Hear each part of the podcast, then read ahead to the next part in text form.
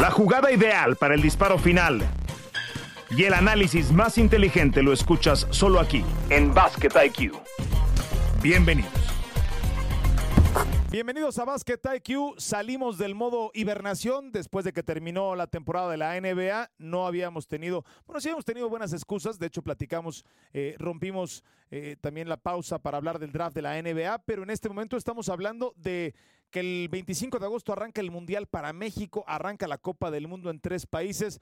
Y para platicar de eso estamos Miguel Ángel Briseño, Toño Rodríguez y Fernando Tirado. Miguelón, ¿cómo andas? Yo muy emocionado de esta Copa del Mundo porque ya ahora sí los rosters, aunque no están definidos, ya están prácticamente delineados los, eh, los equipos y las estrellas que vamos a ver en esa Copa del Mundo. Sí, un gusto estar contigo, Fer, para platicar de, del Mundial de Baloncesto, que sí, es una competencia muy singular, ¿no? O sea, siempre estamos, pues, eh, por razones obvias, muy conectados a lo que ocurre en Estados Unidos, pero eh, tanto el formato de competencia como el modo de juego, como las reglas FIBA, sí hacen que esta competencia sea distinta. Y, y creo que hay que saberla jugar. Muchas veces Estados Unidos no sale también librado. ¿Por qué no hablamos, o por qué no se habla tanto en el mundo en general de la Copa del Mundo de Básquetbol, Miguel? Porque yo, yo sigo entendiendo, no sé si coincidas conmigo, sigue siendo más importante los Juegos Olímpicos en el básquetbol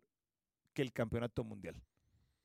Oh, que está, está bravo, sí, tienes razón. Yo, yo, yo creo Porque que tiene, es. porque tiene más visibilidad, porque le, le rodea otro, otro aficionado, aficionado a otros deportes que voltea a ver, eh, digamos que de refilón el básquetbol. Sí, y, y también me parece que eso se lo, se lo debemos al Dream Team.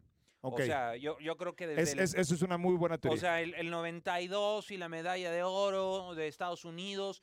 Y en segundo nivel, yo pondría la medalla de Argentina, del- de, de Atenas 2004. O sea, que alguien haya demostrado que es capaz de arrebatarle eh, el oro a, a Estados Unidos después, o sea, después de la era del, del Dream Team, yo creo que contribuye. Y este, de los Olímpicos veremos en el 24 con Francia como local, seguramente con, Sí. con con un gran equipo. Pero tienes razón, los Olímpicos son más que el Mundial. No por eso deja de ser una gran competencia. Es- Estados Unidos suele mandar un mejor equipo a los Olímpicos que al Mundial, sin ¿no? duda, y creo que también pasa por ahí. Sí. O sea, ves, ve- ves más superestrellas en, en los Juegos Olímpicos porque significa algo por el Dream Team. O sea, creo que, creo que todo eh, eh, regresa a ese, a ese punto matriz. Eh, y lo vemos en el roster de Estados Unidos. Y creo que es el punto de partida para esta Y conversación. de otros rosters, Miguel. O sea, volteas a ver a Lituania claro, y- claro. Y, y no está Domantas, por ejemplo, ¿no? Digo, platicaremos un poquito más adelante de eso. Eh, en en Montenegro, Busevich no es un hecho. Canadá manda el, el mejor equipo posible, pero como bien lo mencionas, el, el- el- las competencias FIBA, pues es tratar de derrocar al que ha sido el rey de este Claro. deporte durante prácticamente toda su existencia, que es Estados Unidos. Y que en esta edición no manda al mejor equipo posible. como ha sucedido en muchas otras ocasiones, ¿no? O sea, yo recuerdo en el 2011, el Mundial en Turquía, cuando Kevin Durant todavía no era la súper, súper, súper estrella y que comandó al equipo de Estados Unidos a ganar la, la Copa del Mundo, o sea, el Mundial de Baloncesto, eh, iba con un equipo B. O sea, muchas veces Estados Unidos ha mandado a un equipo B, muchas veces ha salido bien librado, otras tantas no. Eh, creo que ese es el punto de partida para esta conversación. O sea, Estados Unidos es el favorito, no el gran favorito, no el mega favorito y no el favorito de todos. Para no variar, eh, como en muchas ocasiones sucede, tú y yo diferimos, tú si ves Es que, a ver, Estados Unidos, yo la verdad no. Miguel, a ver, vamos a darle contexto con los momios. Estos son datos, no opiniones. Estados Unidos tiene línea de menos 110 a ganar el Mundial. El que le sigue es Canadá con más 475 y después viene Francia con más 850 y en más 900 Australia. Es decir, hay pues más de, de, de 500 puntos en el momio de diferencia entre Estados Unidos y el que sigue. Si eso no es ser muy favorito, Miguel, yo no sé qué, qué es ser muy favorito. Eh, lo es de acuerdo a esta lectura, que no es la única. No, no- no me voy no a ir a un análisis reduccionista de las apuestas, Ajá. muy simplista. Pero sí, Estados Unidos mandando un equipo de NBAs sigue siendo. Olvídate que se han perdido en algunas otras ocasiones, sí se han perdido, pero los tienes que señalar como los favoritos. O sea, al Sí, final sea, del día, Por eso dije favorito sí. no tanto. No, No, no, tanto. O sea, Ayer no, no, lo, no lo das como hecho el, el, A el ver, oro Miguel, para Estados yo, yo Unidos, tengo, pero yo tengo mis dudas. Y, y la verdad es que me debato en, en esa idea. ¿A qué voy? Evidentemente no hay un macho alfa. No, no hay, no hay un líder, no hay un Kobe, no hay un Lebron, no, no hay Evidentemente, en el, en el roster del 92, pues hubo, estaba repleto de machos alfa, ¿no? Ese quizás tú pudo haber sido un problema para, para Chuck Daly. Todos eran machos alfa en sus respectivos equipos. Estados Unidos viene de un séptimo lugar en 2019, su peor mundial en 15 torneos desde la inclusión de jugadores NBA en los Olímpicos de 1992. ¿Qué es mejor? Tener un equipo en donde no tengas el problema de machos alfa, que suele tener también Estados Unidos cuando pues iba Iverson, iba Duncan, iba Vince Carter, y que esos, esos equipos perdieron, Miguel. Sí. O tener esta clase de equipos en donde no, no hay una clara super. O sea, hoy la superestrella es Anthony Edwards, hoy la superestrella es Brandon Ingram, esas son las superestrellas que tiene Estados Unidos, pero no son las superestrellas de la NBA, no son jugadores clase A de la NBA, o al menos, o al menos no todavía. ¿Qué es eso? Eso es, o es mejor en FIBA tener un equipo coachable. Eso es a lo que voy. sí, pero no, tan, no tan coachable. O sea, acá. ¿Se pasaron de rosca? Se pasaron de rosca y además eh, los memes abundaron cuando salió la foto oficial del, del roster de Estados Unidos y veías el, el, roster de coacheo de Estados Unidos. el staff de coacheo de Estados Unidos era mejor que los jugadores, ¿no? O sea, estaba Grant Hill, estaba Steve Kerr, em, estaba. Eh, ayúdame, Eric Spoelstra, Tai Lu, y, dices, oye, pues que es súper staff de coacheo. Los jugadores, a ver, yo, yo pongo a tres por encima del resto. Pongo a Anthony Edwards, pongo a Brandon Ingram y pongo a, eh, a Paolo Banquero. Eh, por capacidad anotadora. Los demás son jugadores. Bronson, Bronson, no, no, no, no, no, O sea, Bronson lleva un año así. A Banquero lo pongo porque es pick número uno del draft NBA, este, porque lleva dos años y, está mejorando, mejorando, mejorando. Pero este, ninguno de estos otros jugadores, Fer, son jugadores A en su equipo. O sea, Mikel Bridges, Jalen Bronson, órale, te voy a comprar a Jalen Bronson también. Tyrese Halliburton, Josh Hart, Jaren Jackson Jr., Cameron Johnson, cambiado, Walker Kessler, Bobby Portis, Justin Reeves. O sea, bueno, Cam Johnson cambiado por Kevin Durant. Tampoco me lo sí, Sí, sí, pero no, no es ni siquiera el macho alfa de su equipo habiendo sido cambiado por Kevin Durant. Eh, en, los Brooklyn Nets. O sea, no, no, no. O sea, no, no neces, por favor. Eh, entiendo tu eh punto de la del, favoritismo de Estados Unidos, pero es un roster muy mediano de Estados Unidos y yo siento que no lo van a ganar. a lo que voy es, incluso Canadá con su roster que está repleto de talento, no, no, ningún coach preferiría ir a competir con otro roster que no sea el de los Estados Unidos. No, hombre, a ver. Que no, sea con el de los Estados Unidos. Te equivocas. el de los Estados Unidos es el mejor roster. Si a mí me dices, soy, soy, el coach al que le van a dar a elegir cualquiera de los rosters, por supuesto que toma el Estados Unidos para ir a, competir en este mundial. Dame el 5. Te, vas a ir con el de Egipto. Me vas a salir con tu selección hipster y me vas a decir, con Amar Alba. Ahorita te digo el nombre. No, no, acá traigo el nombre de la estrella de Egipto. francamente, no me voy a parar el cuello y decir que lo conozco. Lo, lo conocí ahora en los análisis. Pero el, el roster de Estados Unidos, Miguel, son repleto de All-Americans, de jugadores que han estado seleccionados a la NBA. El novato del año en la NBA, Brandon Ingram, por favor, ¿cómo no vas cinco de Estados Unidos. Dame tus cinco de Estados Unidos. Mi, alineación titular. Cinco, sí. Mi alineación titular de Estados Unidos. Edwards, Ingram, Banquero. Edwards, Edwards, Ingram, Banquero, Bronson. ¿Y Jaren Jackson? O... Y Jaren Jackson. Así fue como arrancaron contra Puerto Rico. Versus Shea Gilgius Alexander, RJ Barrett, Jamal Murray. Jamal Murray todavía no sabemos si va, ¿eh? que no va a los juegos amistosos. ¿Me la, concedes? Te la concedo. Ok. Shea Gilgius Alexander. No, ponlo, en la mesa sin conceder. RJ Barrett, Lugens Dort y Kelly Olynyk. Perdón, pero es un tiro parejísimo. Parejísimo, tirando mejor Canadá. ¿eh? ¡No! Shea y Jamal Murray. ¿Y la banca?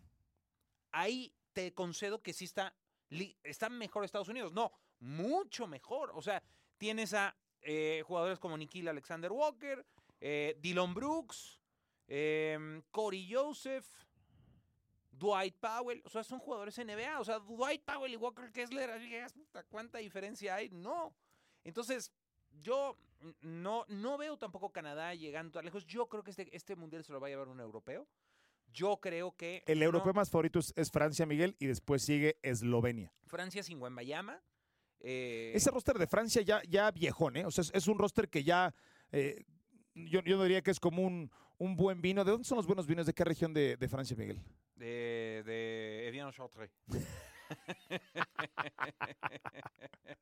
Nicolás Batum. No te diría que es un buen merlot. O sea, es- este, este ya, ya está medio. Ya, ya está medio quebadito este Cabernet Sauvignon. Sí, sí, sí. Mira, eh, ahí va el roster de Estados Unidos, de Francia. está Fournier, está Batum, Nando de Colo, Mustafa Fall, Evan Fournier, Sylvain Francisco, Rudy Gobert, y Abusele, ¿no? Matías Lesort, eh, Frank Tiliquina, Ecobo, Utarra, Tarpey y Gershon Johnson. Han ido con mucho mejores rosters. O sea, este roster está bueno. Este roster estaba bueno hace cinco años. O sea, estos mismos hombres estaba bueno este roster hace cinco años. Sí, por, por Batum y Fournier, que, que estaban en el mejor momento, eh, considerando que no está incluido Wembanyama, ¿no? Entonces, yo creo que Francia va, a estar fuerte. Va a ser Aparte, un Francia está en el grupo con Canadá. Sí, el cruce ahí va a ser importante y es por eso que me gusta mucho lo de Eslovenia, porque Eslovenia Canadá. eh, tiene un te- cruce muy favorable. Francia con quién, el, el grupo de Francia con quién se cruza. Francia está cruzándose con el grupo de España y Brasil. O sea, no, no está tan difícil. O sea, Eh, podemos tener otra, otra reedición de la, de la eterna rivalidad Es que Francia-España. ahí te va el formato de la Copa del Mundo. Hay una primera fase de grupos, que son ocho grupos de cuatro, son 32 equipos en la Copa del Mundo.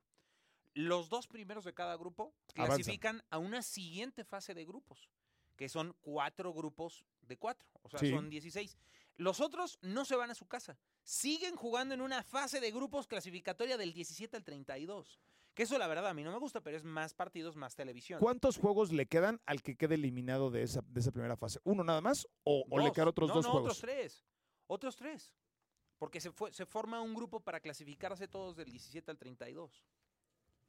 Así lo entiendo yo en el formato de grupos. ¿eh? Aquí está. Aquí está desarrollado. ¿De acuerdo? ¿Ok?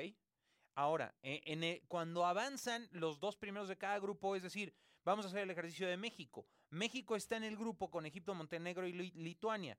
Supongamos que avanza México con Lituania. ¿Quieres pensar o con Montenegro? Bueno, con Sí. Lituania. Y del otro lado, o sea, el- al estar en el grupo D, México está eh, colindando con el grupo C, que es el de Estados Unidos, Jordania, Grecia. Grecia y Nueva Zelanda.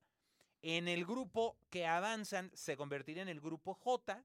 Estarían Estados Unidos, Grecia con Yanis, Lituania y México. Si México pasara como... Ah, no, como, Como sea. o sea, sí, se mezclan primero y segundo. no hay, o sea, cuando avanzas de la primera ronda no hay fase de eliminación directa a la siguiente ronda, sino hay una ¿Y de nueva esa- fase de ¿Y de esa grupos. nueva fase de grupos avanzan otros dos? Dos a cuartos de final. Dos de cada grupo, ahí sí ya directamente a cuartos de final. Son porque son ocho grupos que se forman, ¿no? O sea, no hay octavos de final, sino hay una siguiente, una segunda fase de grupos que se hace que arroja a los dos mejores de cada grupo para que avancen ocho. exactamente. ¿Ok? Y los otros dos, Pues los, y, lo- y lo- ya y los, y, los, y los que, o sea, me refiero a los otros dos que no pasaron de la fase original de grupos, también tienen sus tres partidos. Sí, tienen su fase de grupos para clasificarse del 17 al 32. Lo cual a mí se me hace una Híjole, exageración. esa, pero, esa, esa, pero bueno, es México va a jugar al menos este, o sea, cinco partidos. ¿qué día terminan? 2 de septiembre terminan esas rondas para sembrar a octavo, a cuartos y para sembrar del 17 al 32, ¿no? Ujú, exactamente. No, el, No, 3, 3 de El septiembre. 3 de septiembre. Luego el lunes 4 de septiembre no hay partidos y los cuartos de final arrancan el 5 de septiembre. Entonces, Estados Unidos tiene el cruce con México, o sea, Estados Unidos tiene un grupo, un cruce bastante amistoso. Yo lo que creo que está muy bravo es el, es el, el cruce de, de Francia y Canadá en el, en el grupo con España y Brasil. Yo creo que ese está muy, muy salvaje, ¿no? O sea, Si México llega a pasar, va a otro nuevo grupo con Grecia y Estados Unidos. Exactamente. Porque ese grupo es Jordania, Nueva Zelanda, Grecia y Estados Unidos. Nueva que también, Zelanda. que- es, que también, es que ellos también están en Manila.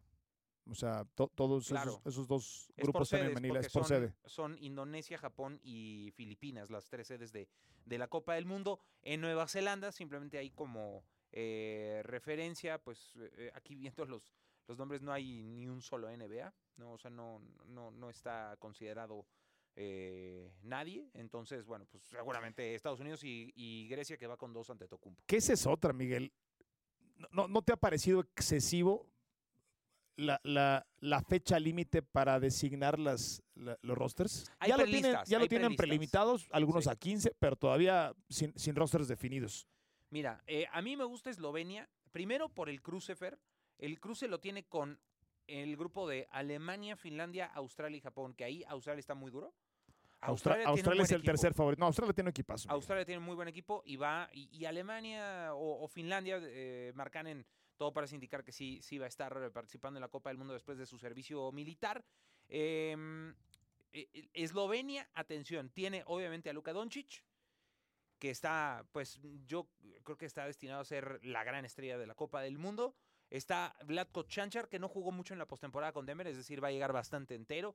Está Soran Dragic, em, está Siga Samar, Mike Toby, o sea, hay varios jugadores que, que, ya están acostumbrados a jugar al ritmo de Luka Doncic, que llega con hambre, que llega es el capitán, es el capitán y creo que va a tratar de devorarse esta Copa del Mundo. Porque además Luka Doncic no fue a postemporada, Fer. O sea, Luka Doncic tiene piernas. Hay que recordar, por ejemplo, que Serbia clasifica, pero dice este Nikola Jokic, no, ahí les encargo, yo sigo acá jugando carretas en, mi pueblo. ¿no? Tiene, tiene, es el quinto favorito Eslovenia. Es decir, el, el, segundo europeo favorito. Está por delante de España, está por delante de Grecia y está por delante de Serbia. Es que ahí te va, este, Eslovenia no se cruza con Estados Unidos sino hasta la final. Por, por, el sorteo. Estaría cerdísimo una final Eslovenia-Estados Unidos. Estaría precioso. Estaría cerdísimo una Estaría final. Está deliciosa esa final. Estaría precioso y yo, yo creo que se puede dar.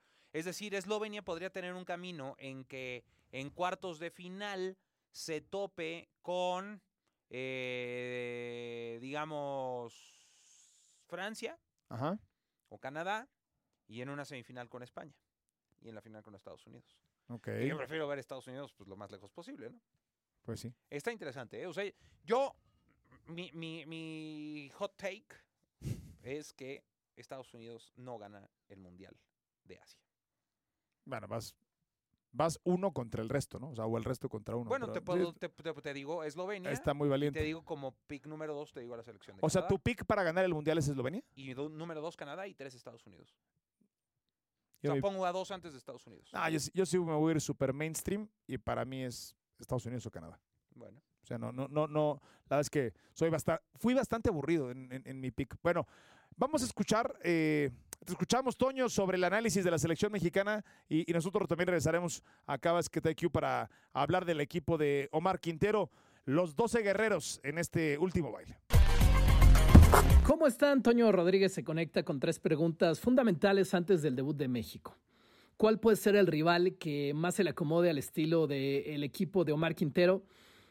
Bueno, enfrentas primero a Montenegro, top 20 del ranking mundial. Luego a Lituania, top 10.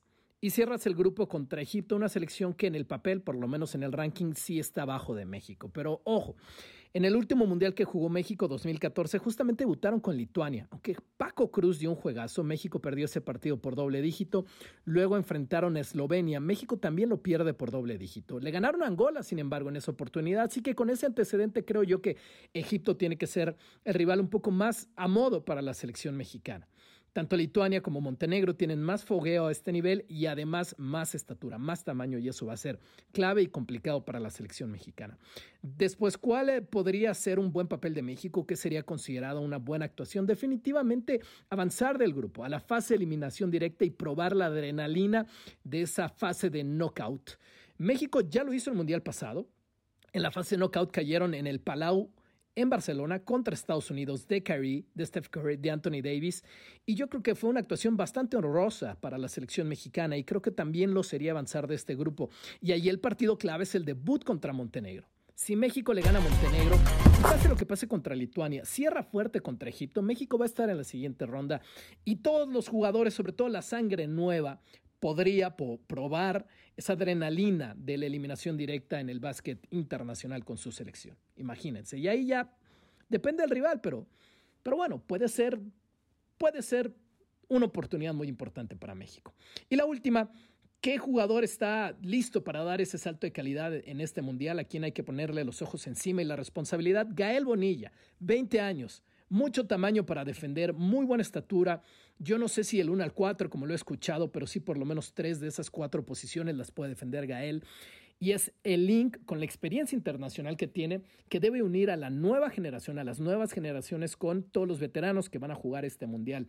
Así que tiene que ser Gael. Pero más allá de Gael, lo más trascendente para México es dejar algo delegado en los procesos y en la estructura para lo que venga hacia adelante. Con eso nos tenemos que dar por bien servidos.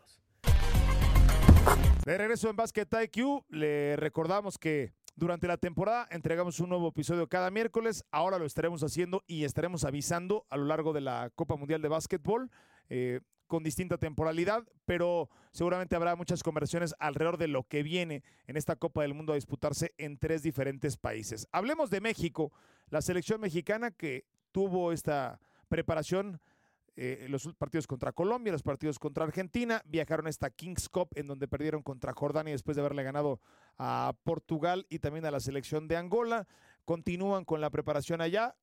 Un equipo que diría yo, Omar Quintero le está exprimiendo hasta la última gota. O es sea, un mago Mark Quintero, es, ¿eh? es- le están sacando, es en, en el- en la relación talento-eficiencia, Miguel, sin duda alguna México está sembrado bien arriba. ¿eh? Omar Quintero está, es un mago, ¿eh? O sea, lo que está haciendo con esta selección, eh, ya podremos analizar un poco en, en otros espacios eh, qué sería bueno para, para México en este mundial. Simplemente estar en la Copa del No, Mundo es un triunfazo. Sí, este sí. equipo no estaba contemplado para clasificar a la Copa del Mundo. O sea, nada más eso es un triunfo y México no lo podemos criticar. de- eh, igual y pues, ya seremos un poco resultadistas, pero Omar Quintero le ha sacado hasta la última gota de jugo a este roster. Fer, son de los 14 definitivos del corte ya de Omar Quintero.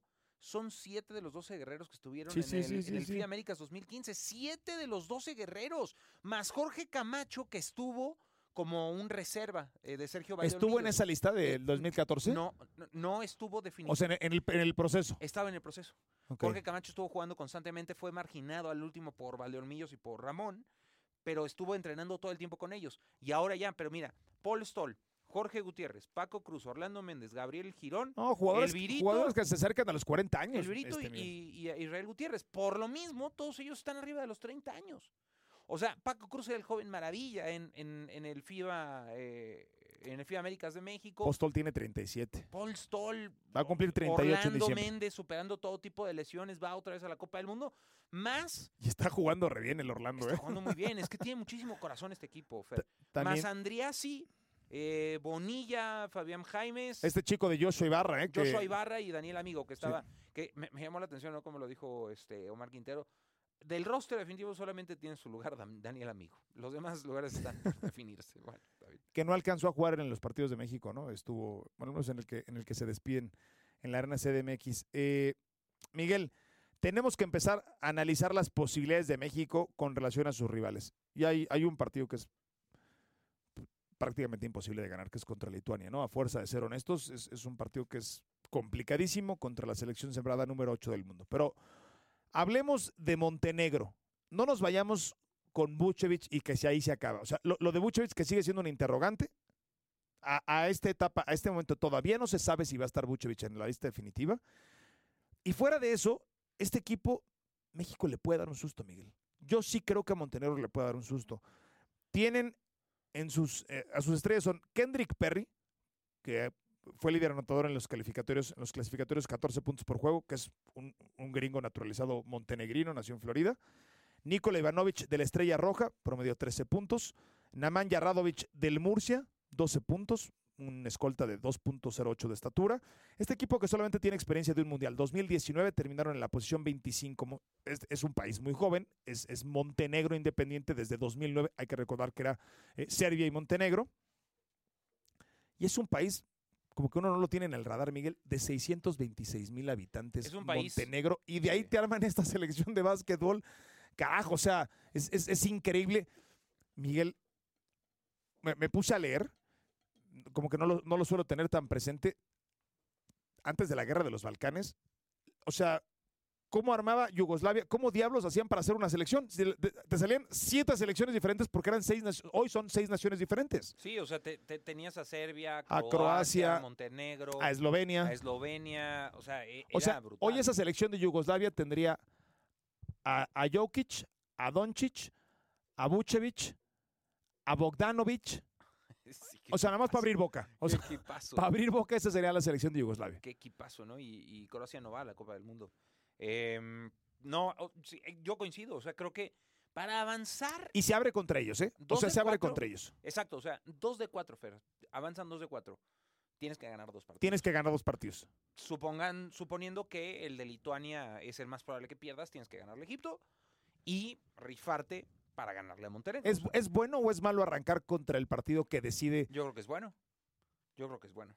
Porque si, si tu equipo no llega como favorito, que creo que México no va a llegar favorito. Así le pasó a México en el fútbol. Le dijimos que era bueno contra Polonia, que era el partido que había que ganar. No lo ganaron y después y pues, Cepi- Cepillín. Babalú, ¿no? Entonces, yo sí creo que si vas a llegar como underdog, pues de entrada que te pongan eh, a- al partido que, que- que estás comprometido a ganar. Y además, o sea, yo creo que el calendario le, le viene bien a México porque va a ir en el segundo lugar contra Lituania, que es el, entre comillas, perdible, y después cerrarlo contra México, contra Egipto. Bueno, ese es, el, jugarte el todo por el todo, ¿no? ese es el debut, que yo creo que ese es el que lo define absolutamente todo. El partido contra Montenegro, porque después estarías, si no, obligado a ganarle a Lituania. Lituania que habría, que, que abre su participación contra Egipto y va a llegar con una victoria. Lituania, eh, bueno, solamente México es 31 en el ranking, Montenegro es el número 18 en el ranking actual de FIBA. Después viene Lituania. El equipo de Lituania eh, es el décimo favorito de acuerdo a Las Vegas. Eh, tiene, no, no va, no va Domantas Sabonis, su gran estrella es Jonas Valanciunas, el, el NBA. Después está Jokubaitis, este chico del Barcelona, que estuvo en el mejor quinteto juvenil de la, de la Liga Española 21-22, que fue eh, Euroleague Rising Star en la 21-22. Está Donatas Moteyunas, que este estuvo con los Rockets en algún tiempo. Y está Brasdeikis, de este nos acordaremos, Miguel, porque jugó para la Universidad de Michigan con los Wolverines y estuvo en NBA y en G-League ahí en la frontera. Ya está en el básquetbol europeo. Y está Kuzminskas, que juega Kuzminskas. para, para el AEK de, de Atenas. Eso es, Que eso es, no le fue bien con los no. Knicks en su aventura NBA. no, no le fue bien. Eh, bueno, pues es- ese es el equipo de Lituania, que evidentemente está dirigido por eh, Max Subitis y es el, el equipo favorito del sector. Yo francamente creo que es muy difícil hacerles partido. Va a ser muy difícil ganarle a Lituania y yo en el presupuesto lo pongo como una derrota ese juego. Y después vendría Egipto, número 55 del ranking. En el papel México tendría que derrotar a, a Egipto. Eh, tienen en ARM Abdelalim Perdón, Fer. a en- su mejor jugador, que estuvo, por cierto, en el Mundial del 2014. Eh, en, en el roster de Lituania, al menos en el previo, está Augustas Marchelonis, el hijo de Sarunas Marchelonis, ¿De acuerdo? Que es un muchacho que tiene 21 años y que ya esa referencia de Sarunas Marchelonis ya está Sí, ya, ya, ochenta- ya, noventera, ya, ya, ochentera, güey. ya habla de, ya, ya pintan canas, ¿no? Los que hablan de eso. Eh, y cortaron a Tubelis, este chico que estaba con los Wildcats de Arizona y que está también buscando un lugar con los Sixers. Acaba de firmar un contrato de dos vías en, en la NBA con Filadelfia. Bueno, esos son los rivales de México, Miguel. Eh, yo veo muy complicado que se avance la siguiente ronda. Tenemos que ser realistas. No, no nos vamos a poner de porristas aquí. Nos encantaría. Somos los primeros que les gustaría que avanzara México a la siguiente ronda. Yo creo que todo se define en ese partido contra Montenegro. A, a ver, Hay que eh, salir de vena, ¿no? el, el pronóstico optimista es ese, el escenario optimista es ese, le, le- le haces partido a Montenegro, en una de esas le ganas y te rifas el todo por el todo contra Egipto después de perder con Lituania.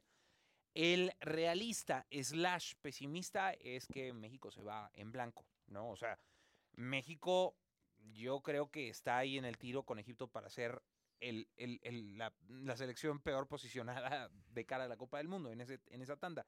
Pero Omar Quintero y este equipo ha probado una y otra vez que tiene todavía mucho por dar. Cierto que el nivel de, de una Copa del Mundo es distinto a un eh, clasificatorio de América, pero tampoco te estás clasificando en, en- con, con las islas caribeñas, ¿no? O sea, te, te rifaste con equipos sudamericanos, Te, rifas- te rifaste con, con Estados Unidos. Cierto que eh, muchas veces México le sacó jugo a la localía, jugando en el norte del país, o sea, llevando así como, eh, sacando pequeñas situaciones mucho provecho. Esto en este caso no lo tendrá, pero yo creo que Omar Quintero ha demostrado con este grupo que una y otra vez, cuando no se espera nada de ellos, tiene como para sorprendernos. Hay algo, Miguel, en lo que México es uno de los mejores equipos de la competencia.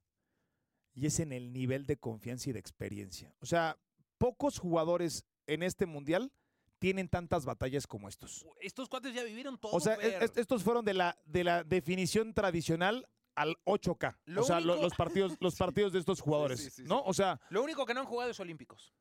claro. y se entonces, quedaron a un partido. Yo, yo lo veo, Miguel, en partidos bravísimos. la soltura, la, la tranquilidad con la que enfrentan escenarios complicados. Este equipo está curtido. O sea, estos tipos han pasado por cualquier cantidad de escenarios, de batallas, criticados, estuvieron con Ayón, ya sin Ayón. O sea, han la pasado controversia por de Toscano. La controversia de Toscano. Eh, en fin, eso, eso tiene muy a su favor México. No les asusta a nadie. Sí, no, no, no. O No, sea, no es algo. ya no- jugaron contra todos. Claro, o sea, ya pasó la etapa en la que este equipo llegaba en su mejor momento. No, no es así. O sea, eso- eh, ellos llegan con un costal de experiencia cargando en sus espaldas y, y la verdad es que si, si clasifican, se puede dar México por bien servido si clasifica a la siguiente ronda, por favor. No, no, no, no. o sea, no. pero sería un triunfazo para este equipo y para, para este grupo de jugadoras, ni siquiera diría Fer para el básquetbol mexicano. Porque es el mismo grupo de jugadores que viene jugando desde hace 10 años. Sí, El mismo grupo de jugadores, Fer. Entonces no sería un triunfo del básquetbol mexicano, sí, que eso es porque lo representa, porque lo simboliza, pero es este grupo de jugadores y este eh, grupo, esta tribu de baloncesto en la que ya incluyo a Omar Quintero. O sea, de verdad es magnífico. Les deseo lo mejor, que les vaya muy bien. Se antoja muy difícil, pero no me sorprendería si lo logran. Eso- a la siguiente ronda. E- Eso es preocupante, Miguel, que no, no, no encuentro muchos eslabones en la selección mexicana para unir rumbo a la siguiente generación. Hoy, No. hoy no los encuentro. Debería ser, Pues Gael, ¿no? pues Gael. ¿no? Eh, eh, que, que- que creo que tendrá que dar el estirón. Creo que todavía no lo ha dado. Eh, tiene mucho talento, tiene todo de por medio. Eh, pero, pero sí ha habido, sí ha habido una generación perdida, Miguel. O sea, de los Sí. jugadores de 37 años al de 21, que es, No, es o sea, demasiado. hay 16 años de diferencia. Hay una generación perdida. Sí, O sí, dos sí, generaciones perdidas. Yo creo que una, ¿no? O sea, vam- vamos a dejarlo en una. Sí. Yo, yo creo que. eh, Sí, ese gap de 8 años, ¿no? O sea, Sí, es un gap, o- ocho años. Tendría que haber jugadores maduros de 29, Jugadores de 29, 30. 28, como llegó Jorge Gutiérrez, como llegó Paco Cruz. El mismo Girón, ¿no? eh, el mismo Gabriel Girón. O sea, es complicado. Ya hemos explorado en otros espacios por qué sucede esto. Eh, pero bueno, pues es lo que es y hay que disfrutar este grupo de jugadores en probablemente lo que sea su last dance. Es, es su last dance. Y que sea, como dicen los gringos a manera de cliché, háganlo memorable. Claro, claro. claro. Háganlo memorable. Bueno, Miguelón, ya tendremos oportunidad de platicar cuando arranque la Copa del Mundo. Iremos desmenuzando los partidos de México y, por supuesto, de los favoritos. Eh, un, un mundial que ojalá tuviera algunos nombres que hoy se están au- ausentando, ¿no? Hay, hay, hay grandes figuras ausentes en esta Copa Mundial. Hay unos que sí lo están. Está Luka Doncic y me parece que eso llena muchos otros vacíos. Pero cuando Estados Unidos no va con su mejor selección, si Estados Unidos hubiese decidido mandar a su cuadro estelar de esta Copa del Mundo, se hablaría desde hace tres meses. Sí, Estados claro, Unidos decidió no mandar a los mejores y, y por eso no se ha hablado ¿no? tanto. Y robaría. y- pues sí, sí. No, o sea, si manda a cinco All Stars, o sea, si manda a este. ¿Cuál- cuál hubiese sido el mejor equipo? A ver, ahorita, pues eh, Stephen Curry, LeBron James, Kevin Durant. ¿Lebron todavía? eh, sí, claro, no, sin duda. Sin duda. Pero sin duda. ¿cu- cu- Tienes que, es- tienes que mandar a, a, a Embiid. En Embiid no, no, no. Puede jugar por los Estados Unidos. No, ¿no? no, no, pero no, no, no. eh, Embiid ya decidió jugar con Francia para los, este, para los Olímpicos. Joel Embiid decidió jugar para Francia en los Olímpicos. Sí, no, pero para o sea, Estados Unidos no. Sí, sí, sí. sí ese, ese fue la. eh, bueno, ese, ese es el dilema. O sea, eh, se dice que. Francia lo, Francia lo busca. lo está coqueteando y Embiid ha Bueno, manifestado que quiere Olvidémonos de Embiid, hay otros, otros 20 aparte. El mejor equipo, si hoy Estados Unidos hubiera mandado a Curry. Durant, a Booker, Booker. tiene que estar, ¿no? Sí, sí, sí, sí. Du- Durant, Booker, bueno, Kawhi Leonard, el que quieras, güey. O sea, este. Paul George. Harden, ¿no? Sí. No, o sea, supongamos que no están lesionados, ¿no? O sea, eh, Harden, Lillard, Curry, Durant y Anthony Davis. Ah, pues es, o sea, es, es- brutal, es- es otro mundial. ¿no? brutal, sí, sí, sí. es O sea, otro con mundial. cinco, con cinco y los que quieras de suplentes de los que están. Que tú los endiosas como si fueran. Bueno, Pero cuando, cuando, Entonces, cuando ti- queden, cuando vayan por la medalla de bronce, ahí estaremos platicando aquí. cuando los voten como en el fútbol femenil, ¿no? Bueno, nos vamos, Miguelón. Nos vemos, ver. Gracias a todos. Suena la chicharra y el fuego se apaga en la duela. Nos escuchamos en una próxima emisión de Basket IQ.